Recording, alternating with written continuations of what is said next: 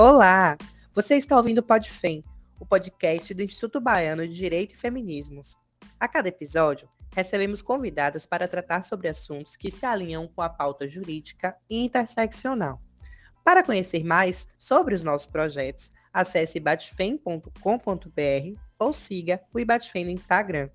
Confira a seguir mais um episódio incrível. Olá, bom dia, boa tarde, boa noite. Eu me chamo Andresa Santana e nesse episódio nós vamos entrevistar a advogada e pesquisadora Ana Figueiredo, que é doutoranda e mestre em Direito Civil pela Universidade de São Paulo.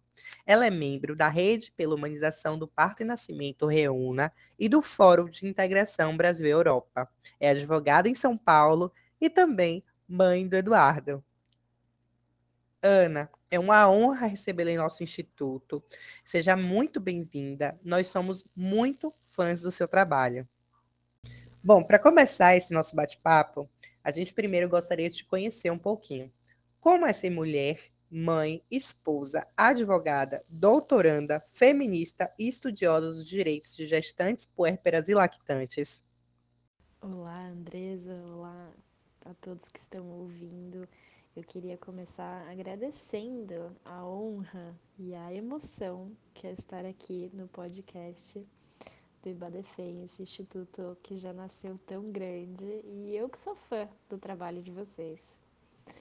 Bom, sobre essa primeira pergunta, poxa, todas essas minhas facetas, todos esses meus recortes, eles falam muito, né? Quais são as minhas possibilidades e quais são também as minhas limitações é, para usar uma metáfora que eu gosto muito, que é da professora Paula Forgione, esses recortes refletem, na verdade, quais são as ferramentas da minha caixinha, é, quais são os instrumentos que eu tenho como ser humano para lidar com as situações da vida. E eles refletem também o contexto de gênero em que eu estou inserida, né? É, fiquei cansada só de ouvir todas essas todas essas minhas funções. É, mas eu acho que ser mãe é definitivamente a mais demandante e a mais política de todas elas. Então, se eu tiver que escolher uma das minhas formas de me apresentar, uma das que vocês escolheram, né? Tem tantas outras para além do que eu faço, mas pensando em quem eu sou. É, mas se eu tiver que escolher somente uma, eu queria enfatizar: eu sou uma pesquisadora mãe, isso me torna sensível a pautas muito importantes, especialmente sobre o cuidado, é, mas também me limita, justamente por eu precisar exercer esse cuidado numa sociedade patriarcal que exige de mim uma abnegação, uma anulação né, em prol da criança, é, e, e que ao mesmo tempo exige de mim uma entrega é, uma prontidão para o capitalismo, que é hoje o meu grande desafio. É, então, ser uma pesquisadora, mãe, é meu ponto de partida para ver e pensar o mundo dentro, claro, desses recortes que a gente falou. E é um grande presente que o Eduardo trouxe para mim. Ana, se nós cansamos só em elencar as funções, imagina exercê-las todos os dias. É, sua fala é muito boa e eu me reconheço muito nela também.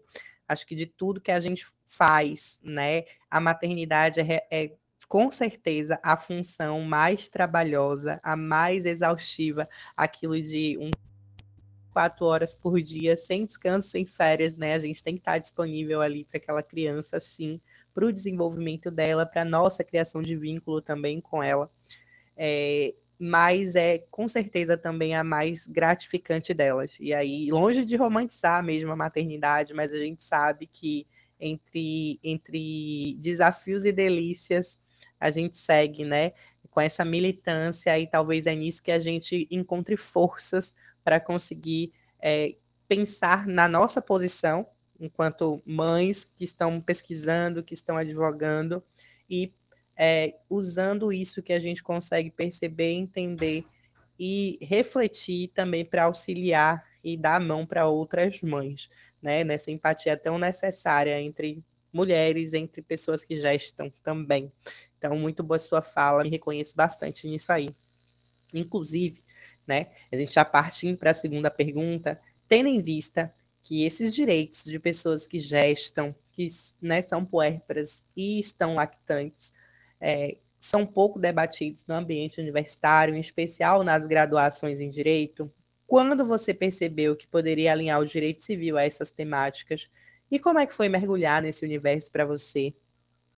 Esse mergulho que tanto me orgulha como pesquisadora e como mãe, mais um presente né, do Eduardo, é, começou logo durante a minha gestação, desde que ele começou a existir na minha vida enquanto nascituro. Eu não tive uma gestação tranquila, eu gosto de falar isso, porque as pessoas, elas sempre lembram aquela máxima de que gravidez não é doença.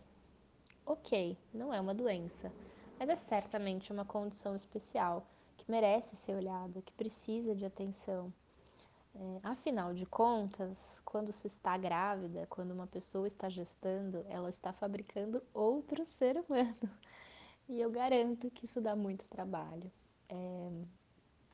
E durante a gestação, no meio de uma pandemia, numa época em que a gente nem tinha vacina e até muito sozinha, porque eu não podia encontrar pessoas, a gente ainda não sabia quais os riscos do coronavírus para gestantes, para fetos, né, ou nascituros, como a gente chama em direito.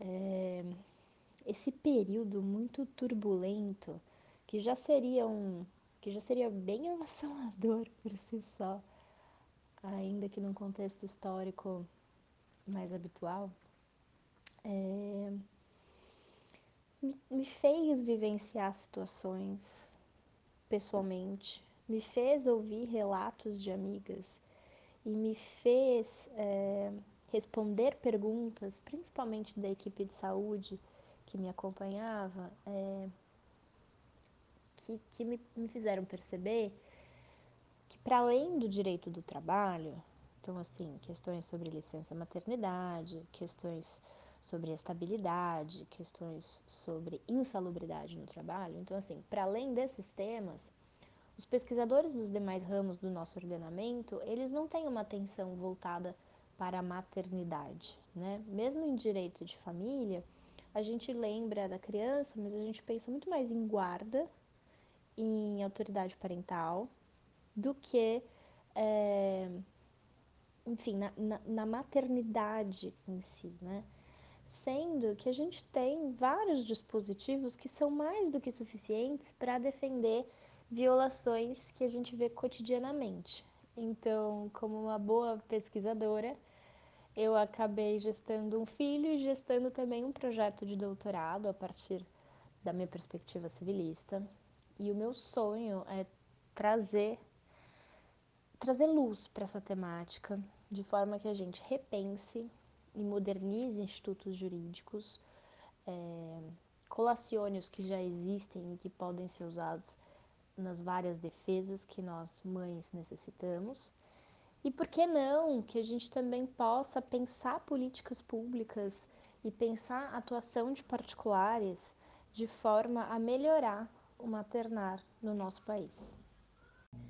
Você foi uma gestante no período da pandemia, né? Então, eu realmente não imagino o quão solitário e assustador foi esse período para você. A maternidade ela já muda muito das nossas perspectivas de vida, né? E durante esse período pandêmico, eu não imagino o, como foi assustador não, não, não ter certeza do que viria pela frente, né? De quando isso terminaria, de como terminaria, porque nós, enquanto sociedade, estávamos todos muito assustados e cheios de incertezas. Então, imagina pensar em si e ainda pensar naquela pessoa que estava ali, né, no forninho sendo gerado e viria nascer nesse mundo, é, nesse período de pandemia. A gestação, como eu disse, ela já muda muito essas nossas perspectivas e muito do nosso entendimento de mundo. E eu acho que nesse período tudo deve ter se intensificado para você. Então, é, a maternidade foi a sua mola propulsora, né? Para poder pensar e repensar em perspectivas para além do que você disse do direito do trabalho. Muito bacana isso. É, sabemos, né, que levando nesse sentido, você foi, é, utilizou isso, é, esse saber e esse, essa reflexão referente aos direitos da, dessas pessoas, né, que gestam, que são lactantes e que são puérperas também, para propor o enunciado 675 da 11ª Jornada de Direito Civil do Conselho da Justiça Federal. É, esse enunciado bem bacana, bem interessante, nós comemoramos bastante. Ele diz o seguinte com relação ao artigo 1694 do Código Civil. As despesas com doula e consultora de amamentação podem ser objeto de alimentos gravídicos, observado o trinômio da necessidade, possibilidade e proporcionalidade para sua fixação, como é que foi o processo de elaboração e submissão desse enunciado? Eu vou lembrar a primeira das respostas e falar sobre a importância da gente ter uma vivência, da gente ter um lugar de fala e da gente ter então uma caixinha de ferramentas mais expandida. Eu já tinha trabalhado com alimentos gravídicos e até então eu nunca tinha pensado sobre a inclusão das despesas com doulas e consultoras de amamentação.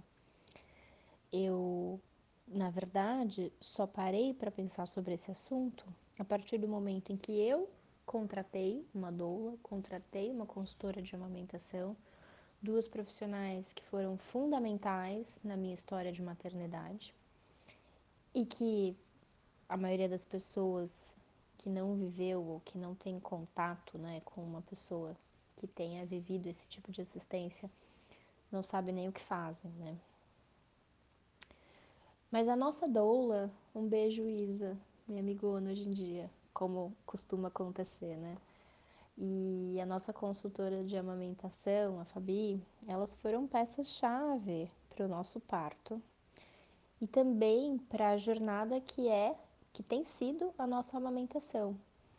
Se não fosse por elas, talvez eu não tivesse tido o parto que eu tive, talvez eu não tivesse insistido e talvez eu não insistisse até hoje em amamentar, talvez eu não soubesse a importância que é um parto e a importância que é a amamentação, seja para a mãe, seja para a criança. E aí, por curiosidade, eu digitei esses termos nas pesquisas, nos campos de pesquisa de jurisprudência dos nossos tribunais. Eu abri livros de direito de família e simplesmente onde estão né? as doulas e as consultoras de amamentação? Elas não estão, elas são invisibilizadas pelo direito. Muito embora já sejam profissionais cuja atuação é reconhecida na saúde pública materno-infantil há décadas, décadas. Então vejam a importância do direito se atualizar, vejam a importância da gente ser combativo, né? É, eu achei que para trazer esse tema cabia muito bem falar nas jornadas de direito civil, cabia muito bem mandar esse enunciado, porque as jornadas têm um alcance muito grande. E aí seria um, uma grande plataforma para essa ideia que eu quero, que eu espero, que eu sonho que futuramente é, doulas e consultoras de amamentação tenham um acesso muito mais popular do que o que é hoje. Mas enfim, é, pensei nessas despesas como despesas de pré-natal e, portanto, né, de alimentos gravídicos. Quando escrevi o enunciado, mandei cópia para o meu pai acadêmico, digamos assim, que é o meu amigo Atala Correia, juiz em Brasília, professor do IDP. E o Atalá me incentivou muito, é, achou que tinha cabimento também e previu com bastante sabedoria que não ia ser fácil fazer essa aprovação, justamente por a gente estar em território desconhecido. Então, eu fui para Brasília me sentindo com uma grande com, tendo a grande responsabilidade de inaugurar este tema. E foi muito bom, né? Apesar de tudo.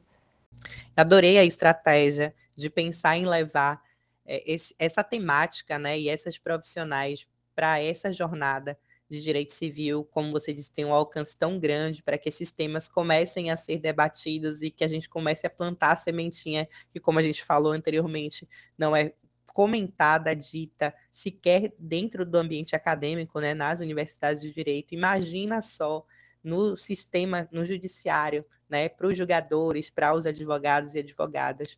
Então, adorei a estratégia e esse pensamento, é, porque mesmo quando a gente fala sobre é, parto humanizado, sobre violência obstétrica, as pessoas ainda desconhecem. Imagina a doula e consultora em amamentação, que é extremamente é, pouco debatido e pouco levado. Então, visibilizar a importância dessas profissionais, como também profissionais da assistência daquela pessoa que está gestando, daquela pessoa que vai parir, é extremamente importante, porque a gente descentraliza, né, a, a visão de que a gestante e o parto, né, a parturiente deve estar somente cercada por profissionais de saúde, e aí eu falo profissionais de medicina e enfermagem, em sua grande maioria. Mas existem muitos outros profissionais que podem fazer essa assistência conjuntamente, né? Porque a gente fala de uma equipe multidisciplinar. Isso é muito bacana, né? Como você falou, era um território desconhecido e você defendeu muito bem, né? O, o, a, a defesa do enunciado foi muito bem feita. Inclusive, a gente aproveita para te parabenizar.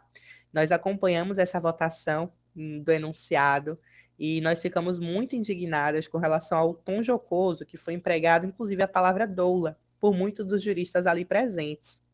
Então, a gente queria saber como é para você nadar contra a corrente no direito civil na defesa dos direitos das mulheres.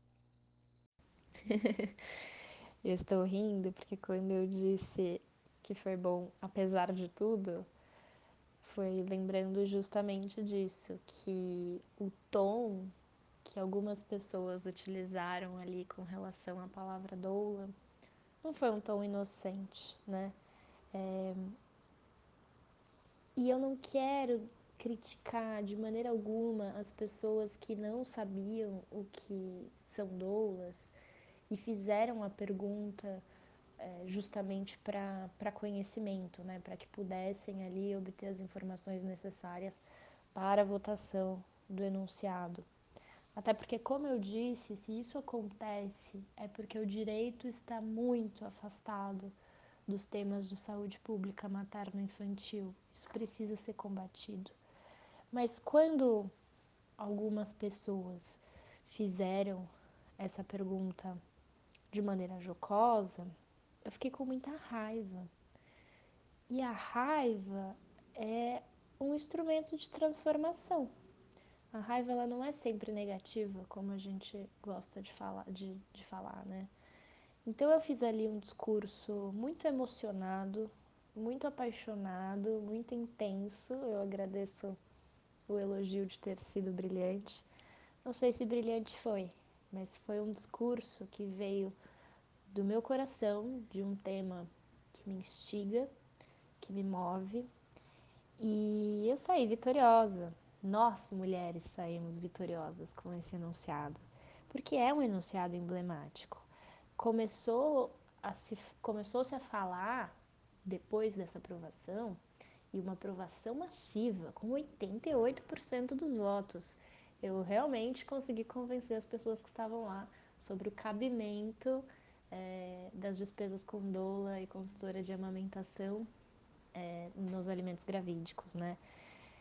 Foi tão é, isso foi tão grande que alguns pesquisadores, como o professor Anderson Schreiber, começaram a tratar a jornada de direito civil de 2022 como a jornada das mulheres, porque nós fomos, nós estávamos lá representadas pelas maiores é, professoras, as maiores civilistas desse país, todas as pessoas que eu admiro estavam lá e que agora eu tenho a honra de ser até amiga, porque elas gostaram de, né, de, de ver o que, que eu estou pesquisando, de ver como eu tenho pensado esse, esse tema de direitos maternos. Então, nadar contra a corrente no direito civil, apesar de ser cansativo, é, é muito gratificante também. É muito bom ser instrumento de transformação, principalmente é muito bom ser instrumento de transformação de mãos dadas com as pessoas que eu tanto admiro. E aí, um elogio também para o Ibadefem, né? Que é um instrumento de transformação. Vamos juntas.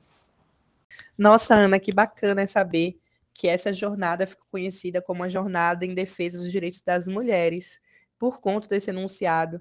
E que bacana também é poder saber que outras pessoas se interessaram pela temática, se interessaram pela sua pesquisa e é, que a partir daí vão se aproximar também desses temas, né? Dessa, dessa questão da saúde materno-infantil, que, como você disse perfeitamente, é muito afastada do judiciário, né? Do que se pensa para o judiciário. E eu acho que isso é uma forma de mudar isso também. O papel da pesquisadora e do pesquisador é também suscitar e levar essas reflexões à frente para que outras pessoas conheçam e que a mensagem ecoe, né? É, é, muito bacana e muito incrível perceber que você tem voltado seus estudos e pesquisas para temas relacionados à maternidade e ao parto, principalmente porque a gente tem em vista que possuímos pouquíssimas advogadas que tratam da temática com tanta propriedade. O que você consegue perceber, é, assim, sua atuação profissional e acadêmica, quando traz à tona essas questões? O que você observa em seus pares e, diante disso, quais são os conselhos que você daria para outras mulheres que têm interesse também em atuar com essas frentes? Realmente, nós temos poucas advogadas e poucos advogados tratando dessa matéria. Principalmente, nós temos poucos precedentes. É, e aí isso fica no, no terreno do desconhecido e na cabeça de algumas pessoas no terreno do disruptivo até. No caso do enunciado, por exemplo, uma pessoa me falou que havia votado contra. E quando eu perguntei o porquê, a pessoa me respondeu que era muito moderno, que ela não tinha se sentido à vontade para votar a favor de uma coisa tão nova, né? E repito, nova para o mundo jurídico, porque doulas e consultoras de amamentação têm aí um trabalho de décadas, reconhecido nas áreas da saúde. É, então, o mais importante nesse momento é a gente trazer luz para essa temática, é os profissionais se unirem, porque um grande problema hoje em dia é além das pessoas não saberem quais são os seus direitos e muitas vezes não procurarem advogadas e advogados que possam defendê-los, levar, né, é, ter essa capacidade postulatória, levar os temas para os tribunais, fazer a coisa acontecer. Às vezes a gente tem também profissionais que não são tão letrados na matéria, que não encontram é, grande oferta de materiais de estudo, acabam fazendo uma defesa que não é técnica. E isso é muito ruim, porque isso às vezes gera precedentes que são negativos para a nossa causa. Então eu vejo uma necessidade muito grande de união e de exploração do conhecimento que tem sido que tem sido formulado para que a gente possa sim fazer uma defesa sistemática, para que esses temas não estejam dentro desse campo do desconhecido, do, do pouco à vontade, tanto para doutrinadores como para julgadores, né? É, então eu não sei se eu já cheguei ao ponto de poder aconselhar alguém, mas eu posso dizer o que eu faço. O que eu faço é tentar transformar a doutrina, que é fonte do direito, e eu me coloco sempre à disposição dos meus colegas, especialmente os, os que julgam, é, para trocar ideias sobre isso, para fazer as indicações de leitura, para ajudar na formação do conhecimento, para tirar dúvidas, é, ouvir o que tem sido refletido como o, o, o que vai ser né, a, decisão e falar, não, pera, essa premissa está errada, sabe por quê? É, então é realmente um trabalho de formiguinha e eu espero que daqui a alguns anos, quando eu escutar de novo esse podcast, seja um cenário diferente. Eu espero fazer minha parte por isso. Agradeço muito o convite para falar no podcast, porque o podcast também é uma ferramenta de alcance para mais pessoas, para que mais pessoas possam me conhecer e conhecer esses temas. Obrigada, obrigada mulheres e avante. Entendo perfeitamente isso que você falou, Ana. É, eu também trabalho, trabalho especificamente com violência obstétrica, com gestantes também no ciclo gravídico puerperal em questões de saúde e no puerpério também em questões de saúde.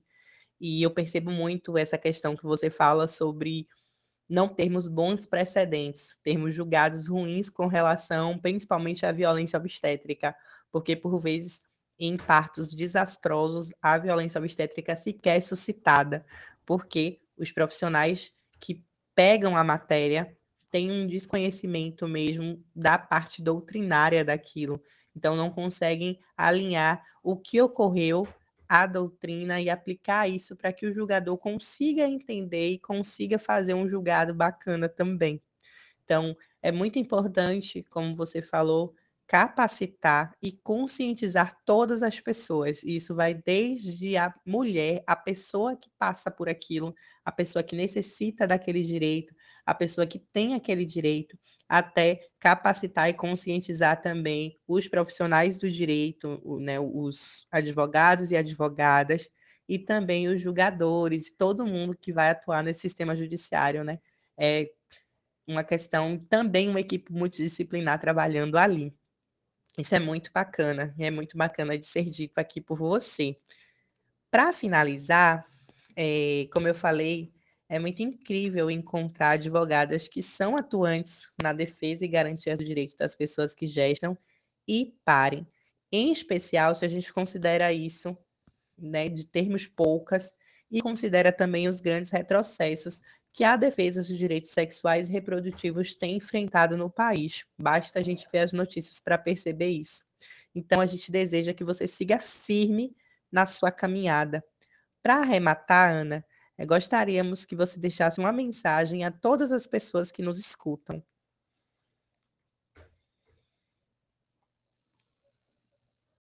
Se eu puder deixar uma mensagem final, então, eu acho que seria para lembrar temas jurídicos são comumente também temas políticos.